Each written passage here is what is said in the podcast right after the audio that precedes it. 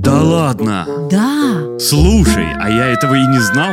Я же говорю, интересные факты.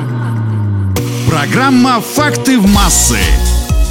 Практически все страны мира, независимо от климата и традиций, объединяет одно – Новый год и Рождество, которые отмечают почти на всем земном шаре. У каждого народа свои традиции и обычаи в эти праздничные дни, а также своя национальная кухня. Всем привет, с вами Наташа Круш, и сегодня я хочу рассказать о классических блюдах новогоднего праздничного стола. Аргентинцы не могут встретить Новый год, да и вообще провести застолье без бобов. По их мнению, фасоль поможет им в работе. Ни один новогодний стол в Австрии не обходится без главного спутника удачи – жареного молочного поросенка. Даже если не хочется, нужно скушать хотя бы кусочек мяса или удача в новом году отвернется.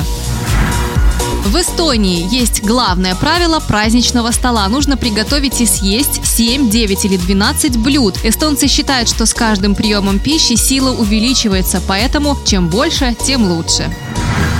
Одно из самых главных украшений праздничного стола в Швеции – рисовый пудинг, в который добавляют миндаль. Считается, что тот, кому в кусочке попадется орешек, будет удачлив все 12 месяцев в году. Одно из самых популярных праздничных блюд в Мексике – тамали. Это кукурузное тесто с начинкой из мяса, сыра и других ингредиентов, которые завернуты в кукурузную шелуху или банановые листья. В Скандинавии сельдь и другая рыба в изобилии, поэтому там встречают Новый год с различными рыбными блюдами. Особенно популярна маринованная селедка. Японцы очень чтят свои традиции, поэтому ежегодно они встречают Новый год с лапшой тоши-коши соба. Она изготавливается из гречневой крупы и символизирует избавление от трудностей.